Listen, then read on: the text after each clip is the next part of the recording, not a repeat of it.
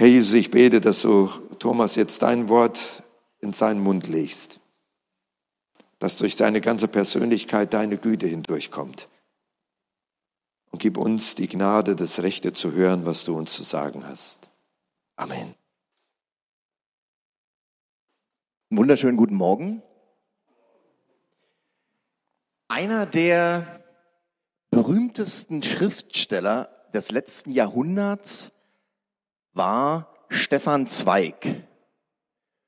Und der hat nicht nur so ganz brillante Novellen und Romane geschrieben. Die meisten von euch kennen wahrscheinlich die Schachnovelle. Der hat auch ganz exzellente Biografien geschrieben. Die sind wirklich lesenswert, wert und alle seine Romane, die sind mit so einer Sprache geschrieben, dass man das total gerne liest, dass man da so hineingezogen wird. Ähm, ich liebe den. Und in der Vorbereitung auf äh, diesen Gottesdienst heute, da habe ich mich erinnert an eine an ein Buch, das heißt Sternstunden der Menschheit, und da beschreibt er ähm, die Biografie eines Polarforschers, der heißt Robert Scott und der, äh, nennt sich Wettlauf zum Südpol, glaube ich. Und dieser Robert Scott, der ist mit Amundsen zusammen ähm, unterwegs gewesen, wer als erster am Südpol ist. Leider hat Scott verloren. Als er dann am Südpol war, hat er festgestellt, der Amundsen war schon fünf Wochen eher da. Er hatte auf die falschen Fortbewegungsmittel gesetzt. Er ist mit Ponys unterwegs gewesen und Motorschlitten. Amundsen mit Hundeschlitten. Und diese ganze Sache endete für Scott tragisch. Und zwar 21 Kilometer vor seinem letzten Proviantdepot. Da ging ihm aufgrund von über von ähm, Kälte und Hunger und Krankheit die Kraft aus. Und er hat so ein Zelt aufgeschlagen mit seinen drei, äh, vier letzten Männern und hat bei minus 70 Grad die letzten Briefe unter anderem an seine Frau geschrieben. Und wenn ihr euch das durchlesen würdet, das ist so richtig berührend, wie er schreibt, dass sie den Sohn erziehen soll, zum Mann erziehen mit einer gewissen Härte. Und man fand ihn dann neun Monate später noch mit einem Stift am Finger, wie er seinen Freund umarmte, ähm, erfroren. Und diesen letzten Worten von Menschen, diesem Vermächtnis, dem wird so eine besondere Bedeutung beigemessen. Den letzten Worten, da, äh, bei den letzten Worten, da wird kein Larifari gesagt, da ist da, keine Zeit für Smalltalk, da geht's um das Wichtigste, das Wesentliche. Und heute, heute möchte ich mit euch um die letzten Worte des wichtigsten Menschen, der jemals auf dieser Welt lebte, leben wird oder lebt, sprechen. Und zwar diese letzten Worte des irdischen sozusagen Jesus Christus. Sein Vermächtnis. Und zwar steht es geschrieben im Matthäus 28, die Verse 16 bis 20. Die elf Jünger aber gingen nach Galiläa auf den Berg, wohin Jesus sie bestellt hatte. Und als sie ihn sahen, warfen sie sich anbetend vor ihm nieder, etliche aber zweifelten. Und Jesus trat herzu, redete mit ihnen und sprach, mir ist gegeben alle Macht im Himmel und auf Erden. So geht nun hin und macht zu Jüngern alle Völker und tauft sie auf den Namen des Vaters, des Sohnes und des Heiligen Geistes und lehrt sie zu halten alles, was ich euch befohlen habe. Und siehe, ich bin bei euch alle Tage bis an das Ende der Weltzeit. Amen. Wenn wir uns die Geschichte noch mal kurz überlegen. Jesus beorderte also seine Jünger nach Galiläa, ihrer Wirkungsstätte, wo sie groß geworden sind, auf einen Berg. Und Wir wissen, dass da nicht nur diese zwölf minus eins, also diese elf Jünger waren, obwohl hier steht, es waren elf Jünger, aber es das heißt ja nicht, dass es nicht mehr waren, weil Paulus sagt, auf diesem Berg waren 500 oder mehr Menschen anwesend. Matthäus sagt, als sie ihn sahen, warfen sie sich nieder, beteten an, etliche aber zweifelten. Wir, also die meisten Bibellehrer, die sagen, dass wahrscheinlich die Apostel nicht zweifelten, auch nicht Thomas, aber wir wissen es nicht, weil es nicht beschrieben wird. Und für mich ist es so ein berührender Punkt. Etliche aber zweifelten. Auch wir zweifeln manchmal. Vielleicht zweifeln wir nicht an der Existenz Gottes. Vielleicht zweifeln wir nicht, dass Gott die Welt erschaffen hat, aber vielleicht zweifeln wir an unserer Berufung. Vielleicht zweifeln wir, dass Gott auf unser Gebet hört. Vielleicht zweifeln wir, dass Gott sich in dieser Situation in deinem Leben verwirklicht. Und wir möchten stark sein, aber Gott kann und wird uns in unserer Schwachheit begegnen. Und was macht Jesus?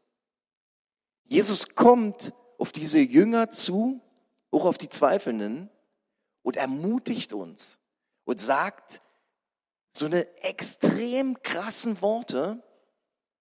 Er sagt, mir ist gegeben alle Macht im Himmel und auf Erden. Mir ist gegeben alle Macht im Himmel und auf Erden. Was bedeutet Macht? Macht es für mich so unerschöpfliche Ressourcen, völlige Handlungsfreiheit, dass der Mächtige alles tun kann, alles und jeden beherrscht und dass niemand über ihm ist. Und wir haben es ja gerade gehört, in der Welt, da erleben wir oft, dass Macht destruktiv, zerstörerisch ist. Da sagt der vermeintlich mächtigste Mann der Welt zum anderen mächtigsten, mächtigen Mann, du bist nur noch eine Regionalmacht. Daraufhin sagt der, der in seiner Macht beschränkte, ja, ich äh, zeig dir mal, was ich mit meiner Regionalmacht machen kann. Und wir erleben diese Kaskade der Gewalt und wir erleben Tod und Zerstörung und Krieg. Wir erleben es so im ganz großen Weltgeschehen, aber wir erleben es auch im Gefängnis, wo Menschen missbraucht werden sexuell, einfach nur um Macht auszuüben. Wir erleben es in den Familien und wir, wenn wir ehrlich sind, manchmal erleben wir es in unserem eigenen Herzen. Auch ich muss aufpassen, dass ich nicht so meine Macht ausübe. Joni sitzt ganz hinten, dass ich so aus Macht äh, das, äh, tue äh, oder sage, dass du tun musst, sondern ich soll es aus Liebe machen, so wie Jesus ähm, das uns vorlebt. Schnell ist man dabei, Macht auszuüben. Aber wie geht Jesus so vor? Ähm, als Ermutigung möchte ich noch mal folgenden Satz einwerfen. Ich habe in der letzten Woche gelesen, dass Prinz George zu seinem Mitschüler, der irgendwie vielleicht gemein war, gesagt hat, pass auf, mein Vater wird König werden. Ich weiß nicht mehr, wie er heißt, aber Harry oder so. Ähm, und Jesus, Jesus Christus kommt zu dir und sagt, mir ist alle Macht gegeben. Und wisst ihr, für jeden König und der größte König, der vielleicht je auf dieser Welt gelebt hat, König Nebukadnezar, aber auch für jeden Präsidenten, für jeden Milliardär, für jeden Gangster gab es immer einen stärkeren. Und es ist der Tod. Aber Jesus hat den Tod besiegt. Und es ist ihm niemand gleich. Niemand ist stärker und mächtiger als Jesus weder Dämonen noch Teufel. Jesus ist der Mächtigste.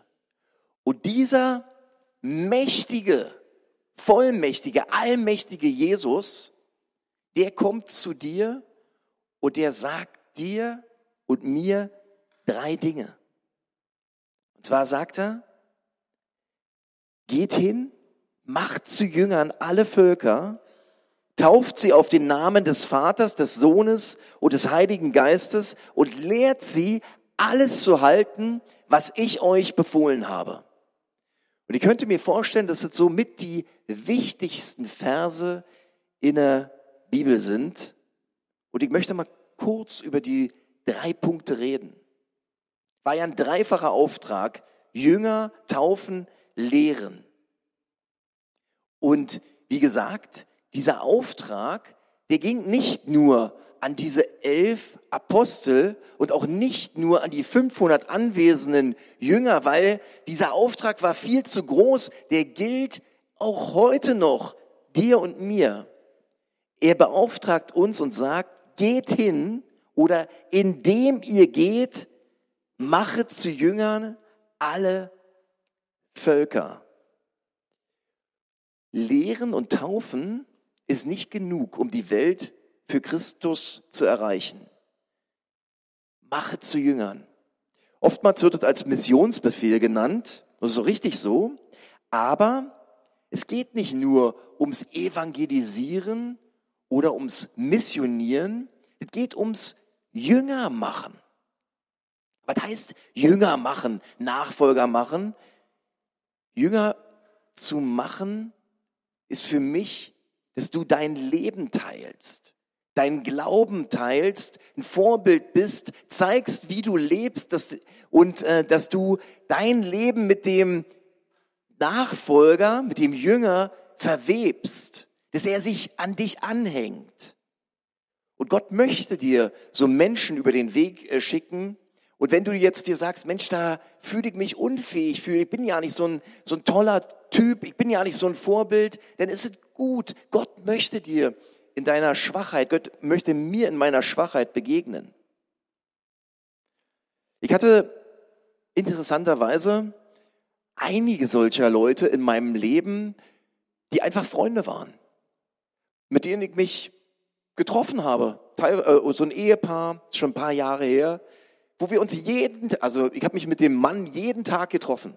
Wir haben äh, viel Geld ausgegeben in Restaurantquittungen, aber wir haben so, also das haben die im Nachhinein gesagt, so unser Leben geteilt. Die haben gesehen, wie wir unsere Kinder erzogen haben und sind in aller Bescheidenheit tolle Menschen geworden. Ich habe einen anderen äh, Mann, mit dem habe ich mehr so telefoniert. Dori hat eine Freundin heute noch, mit der geht sie ganz regelmäßig spazieren und hört sich so das Leid an. Und es ist nicht immer schön, so Vorbild zu sein, das ist manchmal anstrengend, aber das ist deine und meine Aufgabe. Mach zu Jüngern. Lass dein Leben als Vorbild dienen. Und Jesus wählte auch nicht mehr als zwölf Leute aus, die er in seinem engsten Umfeld hatte. Und lass uns mit einem anfangen. Ich möchte noch mal eine kurze Bestätigungsbibelstelle aus dem zweiten Timotheus vorlesen, 2. Timotheus 2,2. Und was du von mir gehört hast vor vielen Zeugen, sagt Paulus, das vertraue treuen Menschen an, die fähig sein werden, auch andere zu lehren. Und ich möchte so ein Ermahnungswort mal sagen. Gottes Plan, dass die Nationen erreicht werden, der wird zustande kommen. Das sagt Jesus in Matthäus 24. Da steht geschrieben, Vers 14, und dieses Evangelium vom Reich wird in der ganzen Welt verkündigt werden zum Zeugnis für alle Heidenvölker und dann wird das Ende kommen. Das ist also keine Frage, das wird geschehen. Aber die Frage an uns ist, wirst du, werde ich dabei sein, diesem Gebot zu folgen? wirst du, wenn du einstmals vor Gott stehst und er fragt, was hast du mit deinem Leben gemacht, sagen können, ja, ich war ein treuer Knecht, ich habe mich eingebracht. Und lass uns das einfach tun. Lass uns Jünger machen. Der zweite Punkt, Taufe. Er hat uns beauftragt, alle Völker zu taufen. Ich habe mir so Gedanken darüber gemacht. Heutzutage ist ja im Kontext, dass wir eher die Ältestenschaft, der Pastor tauft. Ob wir jetzt überhaupt alle selber taufen sollen, das ist kein Verbot und wir freuen uns ja eher über äh, Täuflinge. Also, aber wenn Not am Mann ist, dann soll jeder von euch taufen. Wir sollen taufen. Und ähm, von entscheidender Bedeutung ist aber, dass Taufe genauso wichtig ist wie Jüngerschaft und Lehren, auch wenn Taufe nur so ein einmaliges Ereignis ist, eine einmalige Handlung. Und Christus, der lehrt, dass die Taufe ein unmittelbares Zeichen, ein Erkennungszeichen dafür ist, dass jemand herausgetreten ist aus den Reihen der Heiden, der Ungläubigen und sich zu Christus stellt. Und wenn wir taufen, dann taufen wir ja auf den Namen des Vaters, des Sohnes und des Heiligen Geistes. Und es ist nicht nur so eine Formel, sondern das ist ein Glaubensbekenntnis. Wenn wir sagen, ich äh, glaube an Gott, äh, äh, ich taufe dich auf den Namen des Vaters, dann sagen wir, ich glaube, dass Gott der wahre Vater von Jesus Christus ist. Ich glaube, dass Christus der wahre Sohn Gottes ist, der Retter der Welt. Und ich glaube, dass der Heilige Geist der von Gott gesandte Tröster für die Gläubigen ist. Und zweitens ist die Taufe eine Verpflichtung, dass wir Gott folgen, so wie er sich im Vater, im Sohn und im Heiligen Geist offenbart.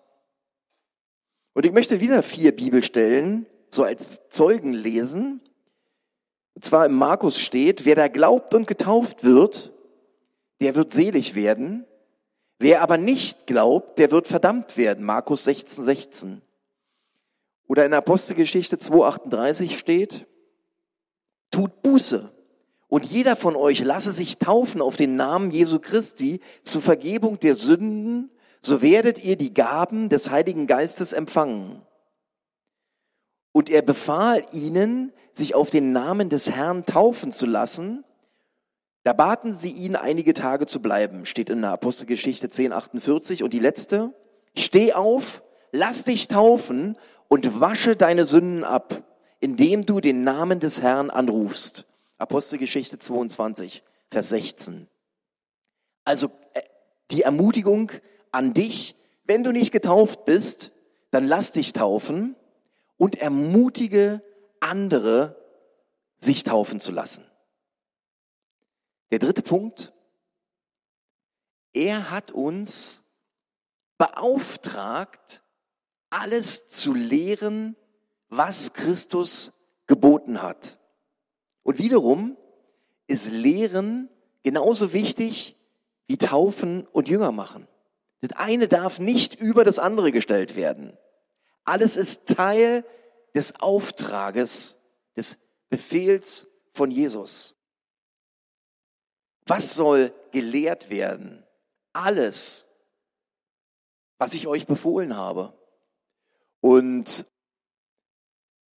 wir dürfen die Evangelien lesen und studieren, was Jesus uns gesagt hat. Schlussendlich wird es natürlich bei der Zusammenfassung landen, die wir schon des Öfteren gehört haben, dass wir Gott lieben und den Nächsten wie uns selbst. Aber trotzdem ist es gut, Jesus, Jesu Worte zu lesen, was er gesagt hat.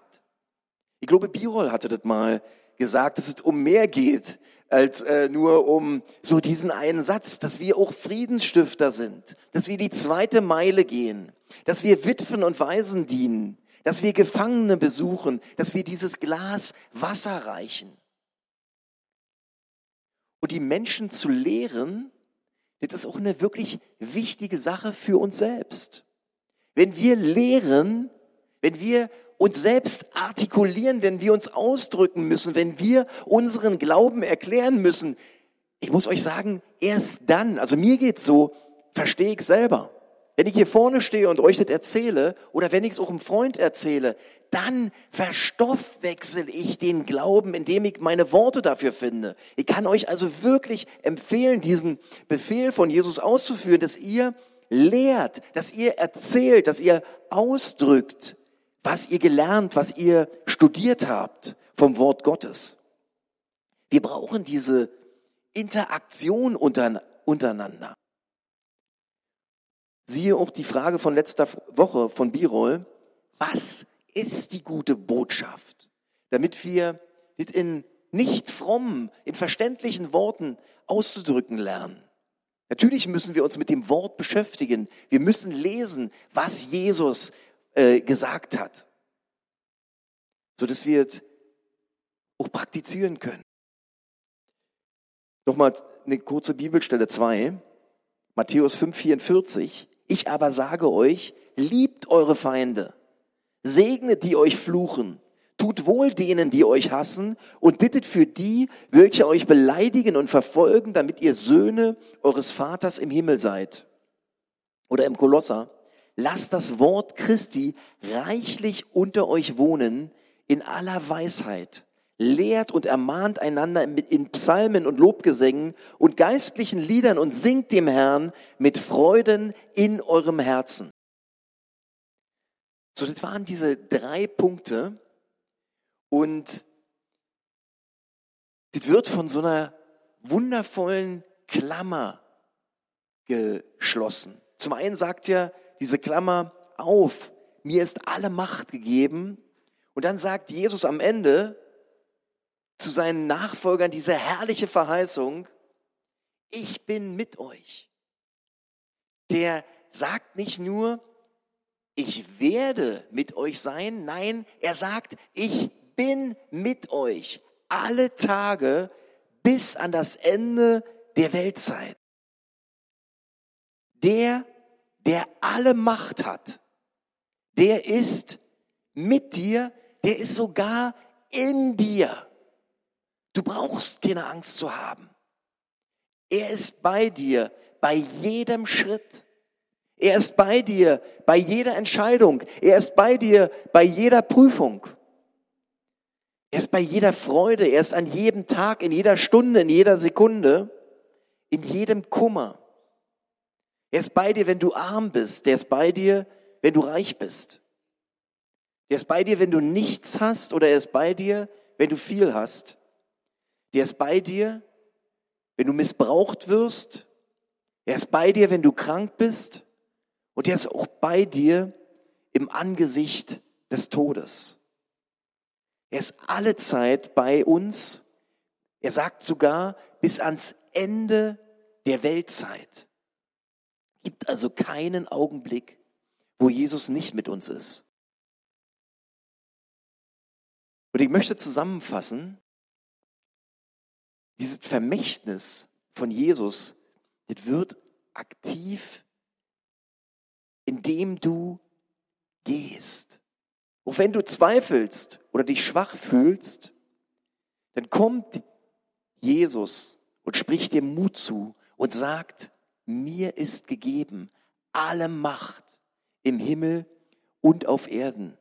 Der fordert uns auf, Jünger zu machen, dass sich Menschen an dich anhängen und er fordert uns auf zu taufen als Zeichen des Dazugehörens zu Gott.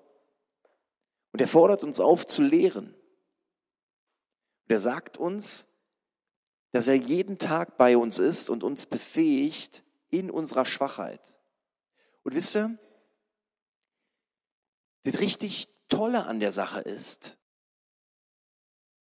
das gilt nicht nur Pastoren, Lehrern oder Evangelisten. Das gilt jedem einzelnen Menschen, so wie ihr hier sitzt oder wie ich hier stehe. Auch Jonathan, die ganz hinten in der letzten Reihe. Du bist gefordert, du bist wichtig und du bist gerufen, für das Reich Gottes unterwegs zu sein. Amen.